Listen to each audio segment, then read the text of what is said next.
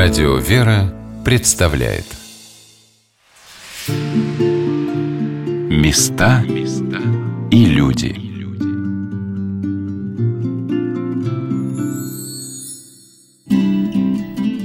Сегодня на «Волнах Радио Веры» мы рассказываем о храме Тихвинской иконы Божией Матери в Сенной губе на Клеменецком острове Онежского озера. О том, как здесь, престольный праздник, 9 июля 2020 года проходила служба, собралось множество прихожан. После божественной литургии вокруг храма прошел крестный ход.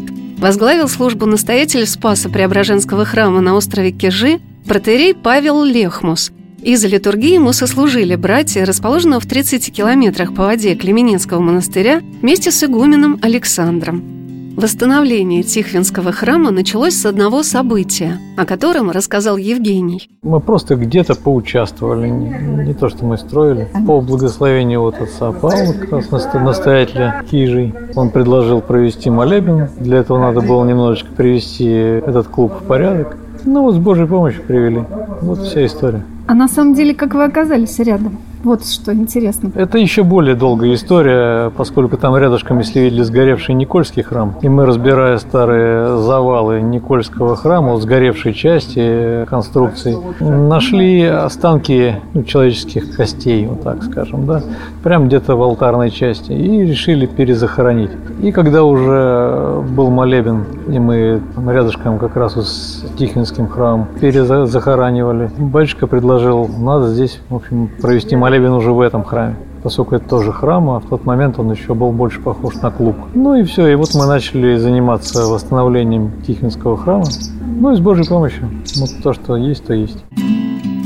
Настоятель Тихвинского храма протерей Павел Лехмус дополнил этот рассказ. Особенно потому, что сам-то храм, в общем, довольно давно уже стоит в сенной губе.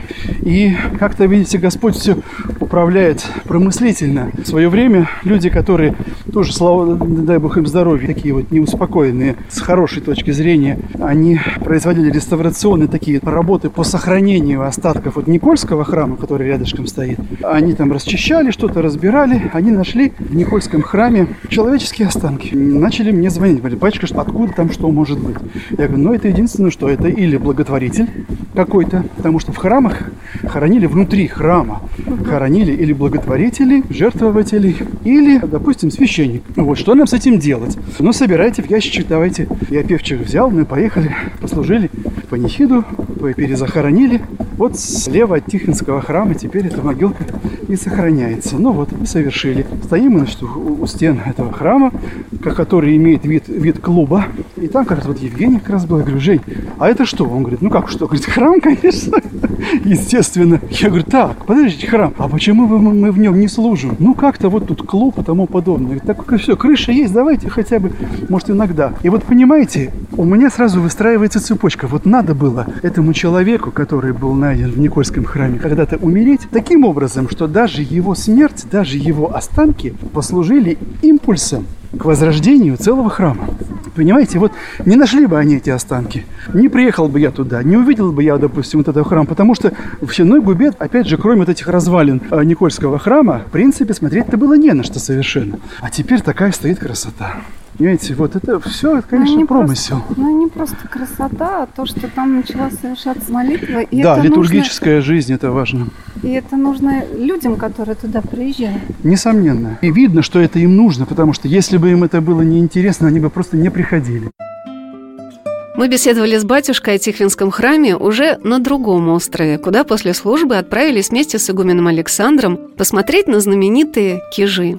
А я вспомнила о нескольких интересных случаях, которые мне рассказали прихожанки храма в Сенной губе, о том, как покровители этих мест не оставляют его, и иконы возвращаются к родным берегам. Тихвинск, это тоже вот интересно, вот как она попала, это вот икона-то. Бабулька какая-то в лесу нашла иконы, да? Были две вот. иконы даже, Было они иконы. нашли две, две. Николая Угодника, да, вот той церкви, и вот эта икона, которая на стене которые висит. нашли в лесу. Они не могли сразу унести две, одну вот одну успели, взяли, а, другую пришли, вернулись, а Николая Угодника уже нет. Это значит, церковь надо восстановить. Тогда может быть, найдется, может да? быть, видимо, такого же стиля, вот как это, да. так вот и исчезла бесследно. Да. Прихожанки храма Галина Павловна Владимирова и Зоя Николаевна Алешина показали мне старинную тихвинскую икону Божьей Матери.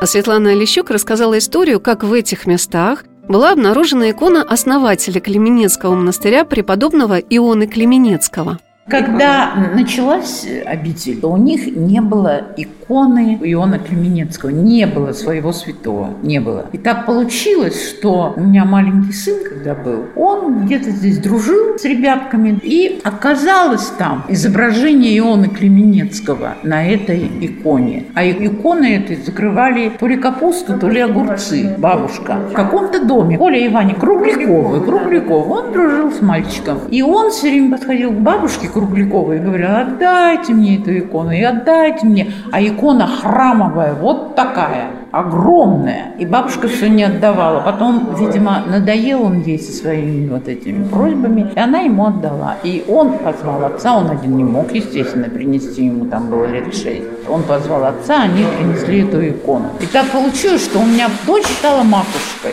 Кондопаге они живут. Реставрировали эту икону. И так получилось, что она висела у них там в храме в Кондопаге. А потом к ним обратился, по-моему, настоятель Клеменецкого монастыря и сказал, что у нас ведь нет такой иконы. У нас вообще нет изображения своего святого. И вот эта икона, она вот проехала отсюда, Петрозаводск, потом Кондопогу, потом из Кондопоги снова в Петрозаводск. И приехал батюшка ко мне домой туда, в Петрозаводск. Я отдала ему икону. И так в Кривенецком монастыре появилась своя икона своего святого. Сколько же замечательных событий происходит в жизни людей, которые доверяются своему сердечному призыву чем-то послужить Господу. В архивах музея-заповедника Кижи находится огромное число документов, рассказывающих о том, как крестьяне окрестных деревень посвящали свои лепты Богу. Особенно мне запомнились такие сведения, как строился Спасо-Преображенский храм на острове Кижи или как собирались средства на его восстановление – Сколько людей делали вклады, кто чем мог, чтобы храм Божий стал таким великолепным. Кто-то завещал, например, листовое железо и серебряные сосуды, кто-то дарил колокола и иконы, кто-то вносил деньги и процентные бумаги. Для пожертвований ходили по дворам с иконой и собирали хлеб, холсты, шерсть на продажу, а вырученные средства полагались на строительство. Был кошельковый сбор и сбор в кружку, Всем миром строили храмы на Кишском погосте. Взамен сгоревших от удара молнии в конце 17 века храмов Преображения Господня и Покрова Божией Матери.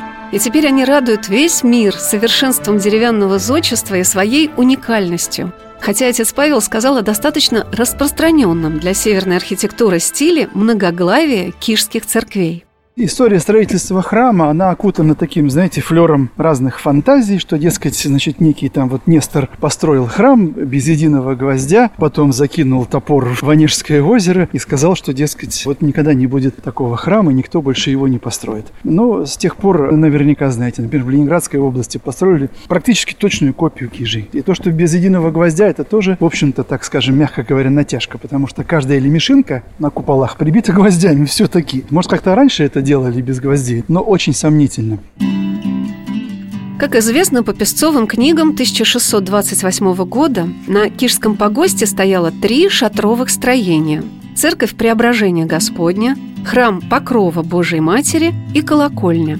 Когда от удара молнии храмы сгорели, то в 1694 году первоначально была выстроена церковь в честь Пресвятой Богородицы. Она была летне-зимняя – Летом служили в холодном Покровском пределе, а зимой – в трапезной части, где располагался предел святителя Николая Чудотворца. Поначалу она была без многоглавого завершения, как говорили, выстроена клетски. А затем в течение 20 лет созревал и, может быть, строился достаточно быстро храм Преображения. И именно он и стал основой кишского ансамбля, который формировался постепенно – не сразу, а в течение 160 лет церковь Покрова Божией Матери приобрела единый стиль с Преображенским храмом. В середине XVIII века она нашла свое шатровое завершение, затем на ней окончательно появилось 9 куполов, органично сочетавшихся с многоглавием соседнего храма.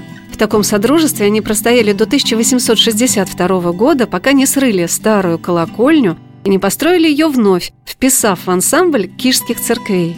Можно сказать, что на примере кишского ансамбля деревянное зодчество русского севера достигло своего совершенства. Батюшка, ну вот если рассказывать об этих храмах, значит, вот это Покровский. Это да? Покровский храм, да. У него архитектура вокруг одного купола угу. большого. Семь, семь маленьких. Семь маленьких. Семь таинств? Семь маленьких, да, семь таинств. Ну, еще куполочек над алтарем один. Семь танцев вокруг Христа, да? Знаете, вот это количество главок, оно может быть очень по-разному трактовано. Это, видимо, зависит от контекста исторического, во время которого строились эти храмы. На Преображенском храме 22 купола. Вот как их трактовать? Что же это за архитектура Преображенского храма? Северная, да? Да, такие храмы были. Может быть, не столь грандиозные, не столь величественные, как этот, но такие храмы были. Сама главка – символ свечи, горения веры, так скажем, такого вот не обжигающего, такого теплого, такого маленького огонька. Ну, в данном случае вот все символизирует нашу молитву, возносящуюся к Господу. Батюшка, а вот это сейчас купола, получается, главки посеребренные, что ли, или нет? Нет, это осина. Да? Осина приобретает такие свойства и качества, да, вот она, ну вот на Покровском храме они отреставрированы гораздо раньше, они уж такие, видите, почерневшие, потемневшие, а вот эти как раз вот, вот такой вот блеск, блеск осинового лемеха, он такой вот очень интересный. Осина очень такое долгоживущее дерево, и, насколько я знаю, дранку вот на старых домах тоже делали из осины. Здесь она, вот видите, ей придан такой вот рисунок интересный, ступеньками. Один престол, всего один. Здесь не было ни трех, ни, ни двух престолов. Он один единственный. Так если храм преображения, получается, что Господь, а вокруг него много учеников. Много, кто, да. Кто войдет в это число? Да, да. 21. Нет, вариантов масса, конечно. С 12 апостолами получается 13. Плюс какие-то святые. Но мне кажется, это не, не самое важное, как говорится, в храмовой архитектуре. Угадывать, сколько главок и что они значат. А важно, наверное, в самом деле как-то в своем сердце любовь к Богу обрести. И в каком бы мы храме ни находились, еще раз говорю, в старом, новом, намоленном или, или вчера построенном, чтобы наше сердце находило утешение в общении с Богом. Это определяющий фактор.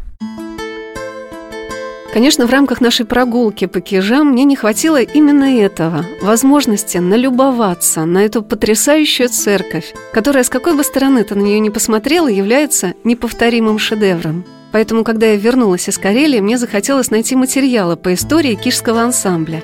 И я к радости обнаружила прекрасный сборник статей, выпущенный музеем-заповедником Кижи к 300-летию Спаса Преображенского храма, которое праздновалось в 2014 году. С какой любовью к этому чуду Божию многие ученые и мастеровые, реставраторы иконописцы, музейные работники, специалисты по древесине исследуют этот ставший достоянием нашей культуры – памятник архитектуры – Отец Павел рассказал, что немало примеров деревянного зодчества, расположенных на островах Заонежья, сгорело и было уничтожено. И, может быть, Преображенскому храму выпала такая прекрасная миссия возвращать людей к вере, потому что он рождает какие-то необыкновенные чувства близости Бога интерес к старине, он всегда сохраняется. Для меня, например, гораздо важнее сущность того, что всего здесь стоит. Понимаете, не просто вот какие-то вот, да, 300-летние там бревна и какие-то очень древние иконы. Я, хоть и сравнительно недавно, я всего 25 лет священник, но я видел всякие моменты, которые меня очень поразили. Как-то раз мы путешествовали в, в Новгороде, и нам Владыка Лев Новгородский показывал в Хутонском монастыре Мироточение, которое происходило одновременно с четырех икон. Одна икона была деревянная, традиционная, довольно старая. Вторая икона была бумажная софринская картонка, типографская. Третья икона была написана на тонком камне, граните. Четвертая была в рамке, как холст. Вот понимаете, дерево, бумага, камень и ткань одновременно мироточат в одном храме. То есть дело совсем не в древности, в старости, в какой-то, вот понимаете, что мы любим, понимаете, вот ах. Я просто, находясь здесь, вот вижу вот эти вот восторженные лица иностранцев особенно, понимаете, ух ты, ах ты, вот это да. Вот они поахали, поохали и ушли с пустыми сердцами, к сожалению, с пустыми, никак не прикоснувшись к сущности вот всего того богатства, что здесь есть. Замечательно, что оно сохраняется. Великолепно, что оно реставрируется. И дай Бог здоровья и долгих лет вот тем людям, которые этим занимаются, восстанавливают. Но надо восстанавливать в первую очередь духовную составляющую. Потому что Бог может, знаете, как сказано в Писании, из камней себе создать детей Авраамовых, понимаете? Из камней может создать. Святость не в древности, святость в способности наших сердец откликаться на Слово Божие. Вот сегодня мы читали Евангелие, да, блаженны слышащие Слово Божие и хранящие его, то есть выполняющие, сберегающие его в себе, в своей жизни. Вот это составляет святость и духовность и тому подобное. А дерево может быть старое, может быть новое. Икона может быть трехсотлетняя, может быть вчера написанная. А может просто быть вот на картонке в софре напечатанная. Места и люди.